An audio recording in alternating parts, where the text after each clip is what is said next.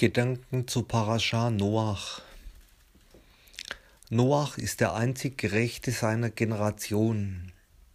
Er ist es, der die Monogamie lebt, denn es heißt gleich im ersten Pasuk der Parascha Noach, die seinen Namen trägt, Noach war ein bewährter ganzer Mann unter seinen Geschlechtern. Mit Gott ging Noach um.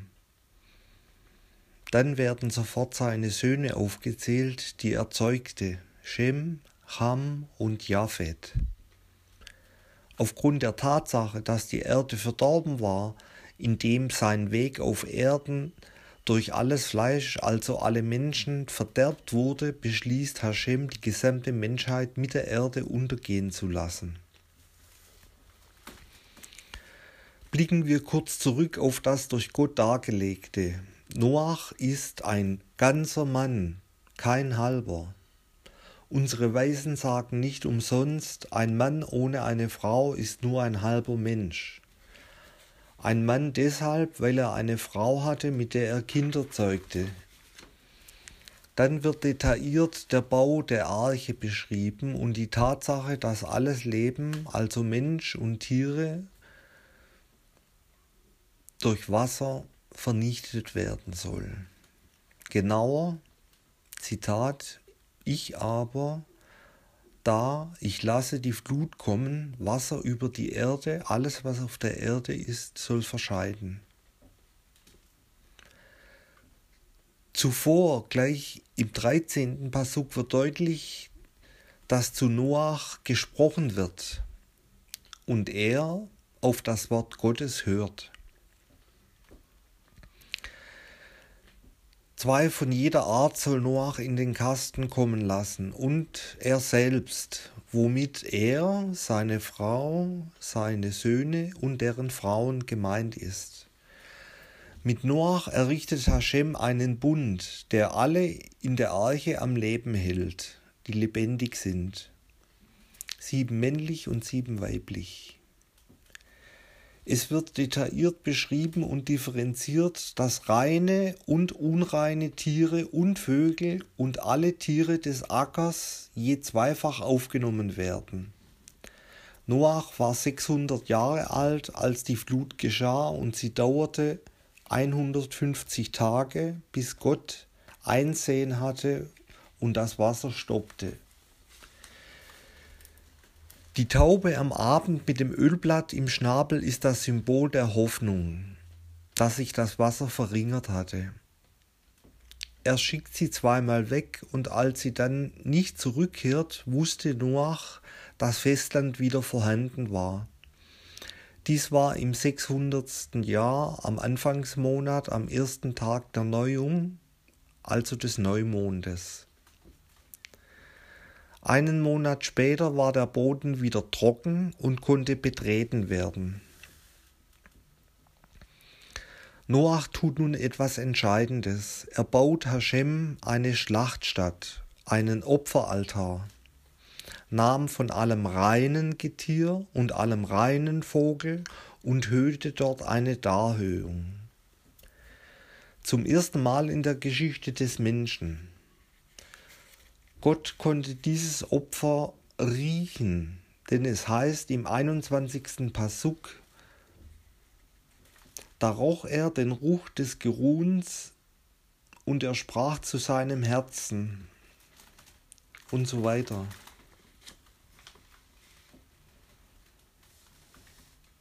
Im 21. Pasuk heißt es im Detail, da roch er den Ruch des Geruhns und er sprach, nicht will ich hinfort den Acker wieder verwünschen um des Menschen willen, obwohl das Schaffen des Menschenherzen von seiner Jugend her böse ist. Nicht noch einmal will ich fordern alles Lebende schlagen, wie ich tat. Und weiter im nächsten Passuk.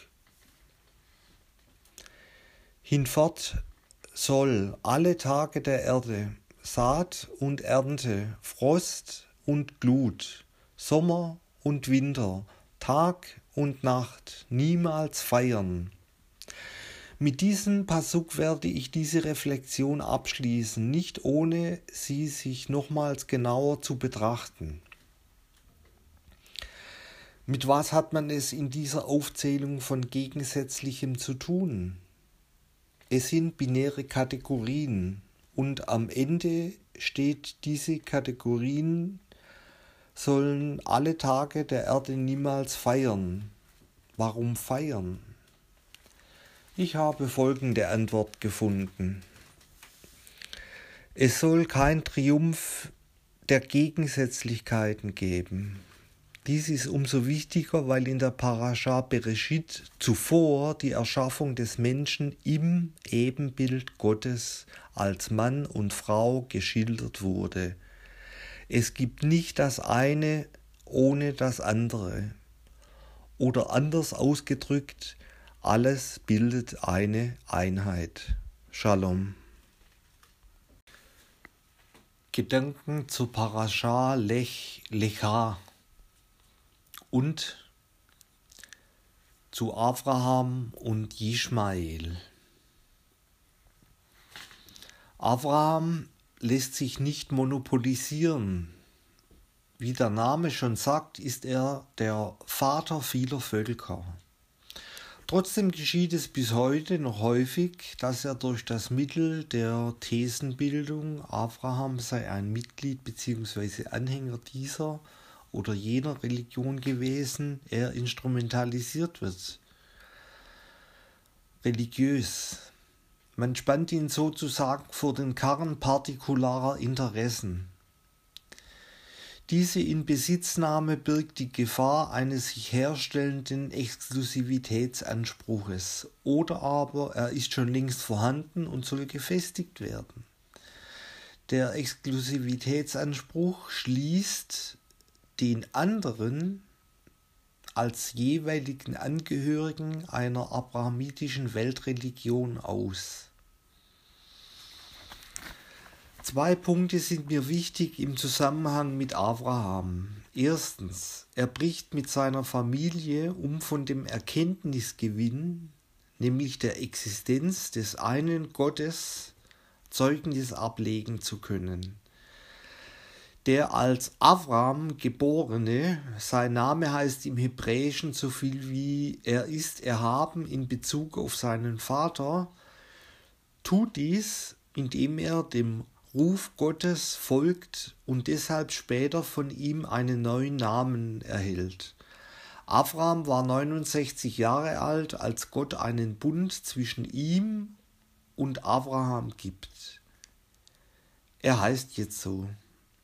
Zweitens, er macht sich auf in das verheißene Land Kanaan. Immer in dem Bewusstsein, dass seine Nachfahren von dieser Entscheidung mitprofitieren und in die Pflicht genommen werden. Später dazu mehr.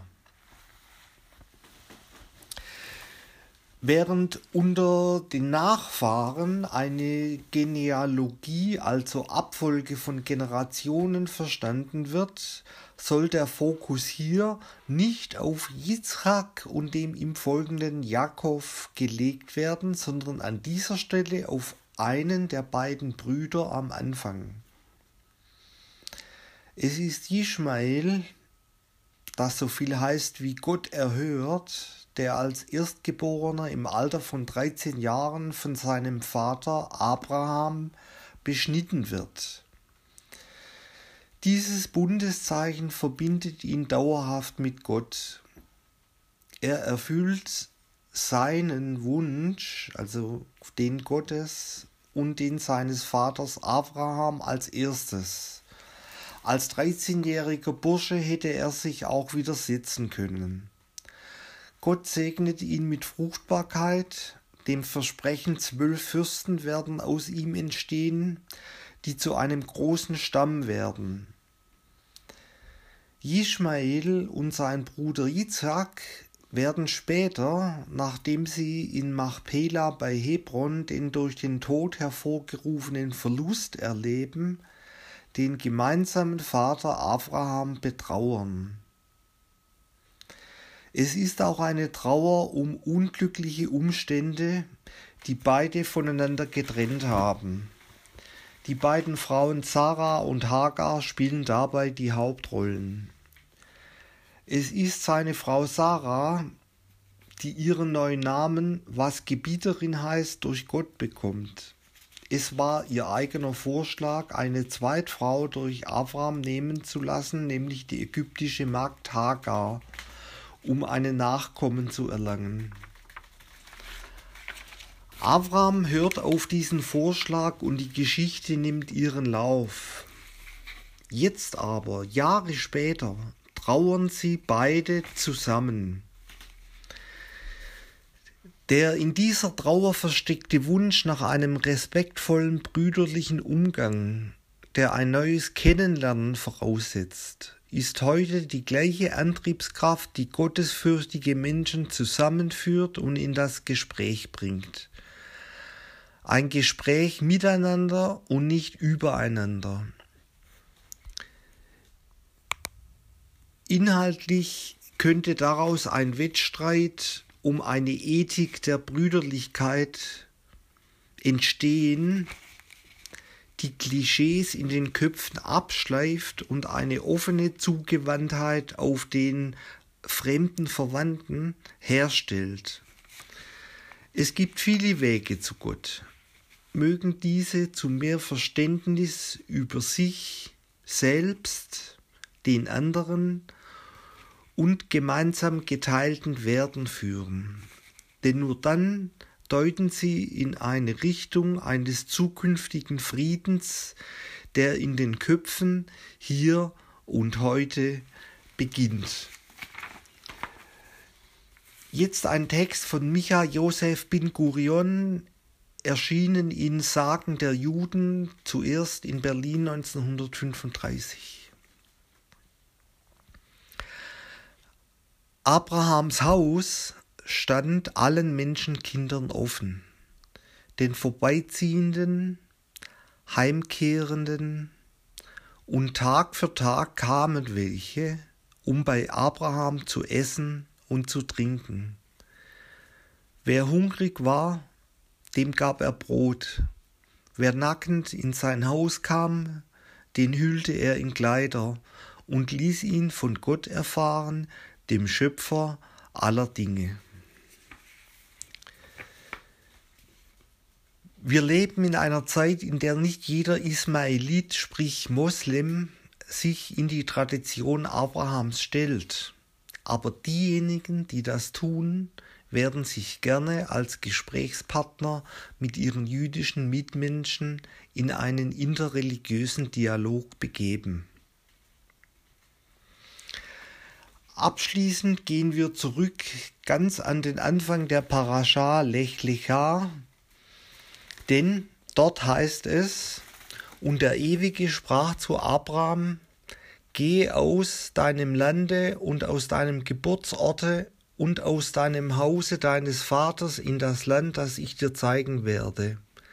Und ich werde dich machen zu einem großen Volke und dich segnen und groß machen, deinen Ruf, und du sollst ein Segen sein. Und ich werde segnen, die dich segnen, und wer dir flucht, den werde ich verwünschen, und es werden sich segnen mit dir alle Geschlechter des Erdbodens. Shalom.